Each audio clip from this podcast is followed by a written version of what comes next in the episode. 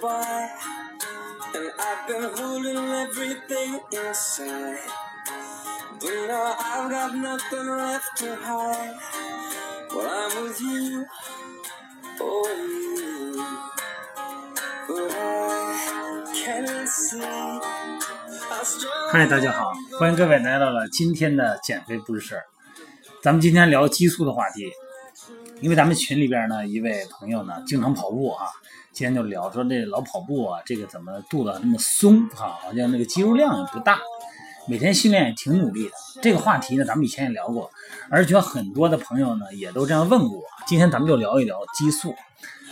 首先呢，咱们就提到就是雄性激素了哈。这个雄性激素咱们大家都知道，呃，它是维持咱们男性的哈。首先说男性嘛哈，按男性的第一性征的一个最重要的一个激素，它属于呃固醇激素。这小孩呢从小就有啊，这个只不过很少。那男性呢，这个每毫升血液里面呢，这个会低于八这个纳摩尔，女性呢会低于零点七纳摩尔。你看它就差十倍以上哈，男女有别呀。然后呢，这个睾酮素呢在肝中，在咱们的肝里边灭活，灭活以后呢，它衍生物呢再经过尿排出。所以说呢，这个血清的睾酮每天里边有一定的波动，通常呢清晨啊，这个它这个波动呢，它会高于下午。青春期呢，这种差异就更大了哈。一般是从血液里边说，这里边呢有一个单位，因为咱们经常看这个，现在都兴体检嘛，经常看这个生化指指标这个表的时候，咱们一定会经常看到一个单位，哎，叫摩尔。当然了，一般咱们看到的是纳摩尔，就是 NMOL，哎，纳摩尔啊。这个咱们简单的科普一下吧，好吧，因为咱们经常遇到嘛。这个摩尔哈，这个它是国际单位啊，国际单位制里边七个基本单位之一。咱们知道哈，有一个长度是米单位哈，质量是千克啊，时间啊秒，电流安培，还有热力学单位开尔文，就是 K 嘛简称啊，发光强度是坎德拉 CD，还有质量的单位，物质的量，这个就是摩尔 MOL。这个每一摩尔物质啊，它一般都是微观物质嘛，比方说分子、原子这个级别的。然后呢，它含有六点零二乘以十的二十三次方个微粒。这个六点零二乘以十个二十三次方个就是一摩尔。这就好比咱们常说一打啤酒，一打啤酒多少？十二瓶，啊，就是一打这么一个单位量。咱们成年人哈，男性呢。这个每毫升血液里边呢是十四到二十五，男性啊十四到二十五纳摩尔，这女性呢每升血液里边是一点三到二点八，哎，这个不能超过二点八，超过以后就不太正常了哈。所以说，女性体内睾酮呢，这个百分之五十是由外周的呃雄性二酮转化过来的，肾上腺皮质呢分泌百分之二十五，只有百分之二十五呢是卵巢分泌的，这男性是睾丸嘛啊。不不，男性不是睾丸，男性是睾丸分泌出来的。主要的功能呢，这女性呢，它是主要是促进女性的呃外生殖器发育，而且还有一个关键的啊，咱们很关心的，对雌性激素有拮抗作用。什么意思？就说你雄性激素高了以后呢，或者达到一定水平以后，正常水平以后，对雌激素是一种抑制，是一种平衡，叫动态平衡，而且呢，对咱们全身的代谢呢有一定影响。哎呀，累不累呀？听绕了半天嘴皮子哈。这个训练呢，就是一场战争。哎，你必须对待外来的重量，而且呢，忽略咱们眼前的每天十公里、十五公里的行程哈。你看咱们的群里边的朋友，每天发一发那路线图，哎呀，完成个十公里啊，真不容易啊，真是替他们高兴，也替他们累啊。哎呃，忘了忽略眼前的这个路程，还得忘了心里边那个想放弃的声音，才能突破身体原有的能力和极限啊，得到理想中的身材。这个外边就跟打仗一样，但咱们身体里边，今天咱们不谈的激素嘛，说的是里边，它也不闲着。这能量的供应、代谢、废物的排除、神经系统的协调，就跟那个兵工厂的生产线一样，时时刻刻都在运作。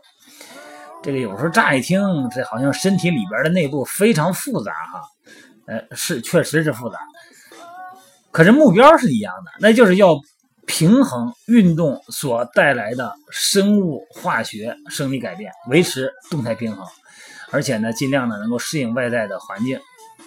工厂呢，这个身体里边的工厂呢，还要稳定输出的这个冰源啊。通常呢，它会找是一个什么东西呢？一个监督这么一个部门啊。咱说现在咱是纪检哈啊，监督部门。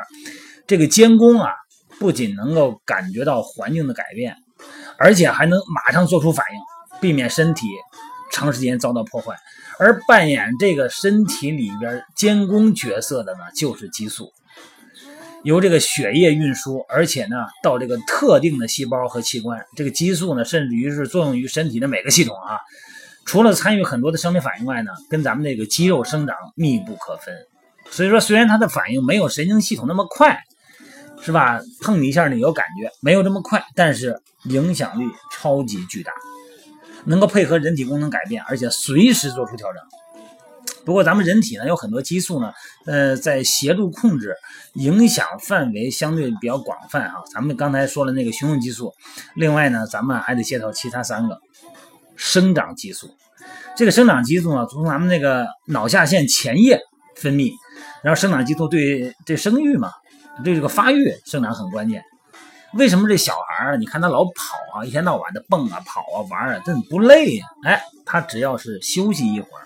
他马上就能缓过来了，可能咱们得睡四五个小时，人家小孩在那站一会儿，蹲一会儿，几分钟的事儿就好了。为什么呀？因为他处在生长，所以他不仅能够这个促进全身的组织生长，呃，在这个接受阻力训练啊，就是肌肉力量训练后，还能提高肌肉中蛋白质的合成，这样的话让咱们肌肉呢增长或者是肥大。并且借助酵素啊，刺激脂肪分解，增进脂肪作为能量这个来提供来源的这个机会。另外呢，这个重量训练、剧烈运动哈，到了晚上睡觉的时候呢，还能让这个生长激素呢快速增加，这也挺好哈。哎，这生长激素增加以后呢，咱们可以呃让这个身体呢恢复的更快。哎，这个咱们都是咱们需要的。所以说，你看这个身体啊，它就是一个化学反应的这么一个工厂。在睡眠的时候呢，这个睡眠充足，在这个时候起很关键的作用。还有就是，呃，咱们刚才说那个雄激素睾酮哈。所以说，为什么要进行重量训练？为什么要进行大肌群的这个训练动作？进行高强度的啊，间歇少的，所谓的高间歇嘛。这个 HIT 呀，或者说这个深蹲呐、硬拉呀这些训练，这些训练它的价值不仅仅是刺激肌肉本身，更重要的就是刺激我刚才说那个雄性激素睾固酮的生长分泌，哎，帮助肌肉增长。但是这一点说到这儿的时候啊，咱们女性朋友们也不用害怕，因为这个男女分泌有别嘛，咱们刚才说了差了十倍呢，所以说女生呢在这个肌肉训练里边条件呢，肯定她要比男的弱很多，所以说不用担心会变成大块头哈，那也几乎是不可能。还有一个激素是皮质醇，来自于肾上腺，哎，肾上腺皮质醇，它是应付压力的一个很重要的一个角色。啊，又被称之为是压力激素。这个以前我也有个话题谈过。这个面对压力的时候呢，哎，就会被释放出来，抑制蛋白质的合成。而且呢，这个肾上腺皮质醇呢，它会分解肌肉中的肌糖，让咱们的肌肉崩溃。所以说，压力这个是咱们训练的大敌，要学会调整压力哈。因此呢，要避免皮质醇浓度过高。因为它肯定要导致咱们的肌肉分解嘛，一定要积极处理好压力啊！过量的训练的这个情况呢，如果也让身体累坏了呢，它也会造成那个心理压力过大啊！不管是睡觉啊、睡眠呢，还是饮食，各个方面都要保持均衡才对。再一个激素胰岛素，当咱们吃完饭以后，血糖会升高，胰脏呢就会释放出胰岛素，让葡萄糖进入细胞啊，或者是肌细胞，或者是肝细胞。加速蛋白质和脂肪的合成。另一方面呢，胰岛素也控制咱们身体血糖的重要因子，让过高的那浓度的血糖呢，呃，因为它会会会对这个胰岛素的敏感度因为过高浓度血血糖一旦高了以后，或者是你不运动，就让这个细胞啊对胰岛素的敏感度下降，让身体控制血糖能力丧失，就会容易提高糖尿病啊、高血压呀、高血脂那种发病率。所以说呢，为了避免胰岛素的忽高忽低，增加脂肪合成的几率，咱们还是建议大家呢，最好呢固定时间吃饭，哎，不要故意的进食或者是暴饮暴食。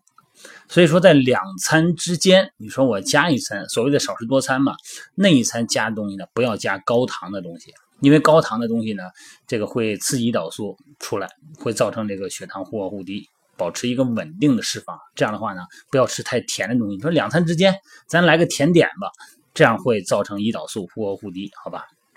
激素呢，不光是创造维持生命正常的生理环境，也能让咱们在这个人体在接受训练以后呢，产生适应。哎，所以说初步了解激素的重要性呢，对咱们喜欢锻炼的人来说呢，绝对能让你更注意身体运作的细节，避免过度训练，哎出现的这些问题来找你，好吧？当然呢，呃，咱们很刻意的去控制激素的话呢，如果想打造一个适合激素的环境，一定要记得哈，把握住充足的睡眠，适当的训练量，这个就足够了，不要刻意的。去吃什么类固醇的药，或者说用什么激素的那种呃干扰剂，千万不要这样哈。好吧，今天咱们就先到这呗，早点休息，保持激素正常分泌啊。好了，拜拜。